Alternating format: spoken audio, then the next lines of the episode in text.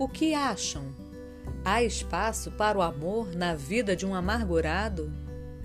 E que sentido teria um elo para alguém assim?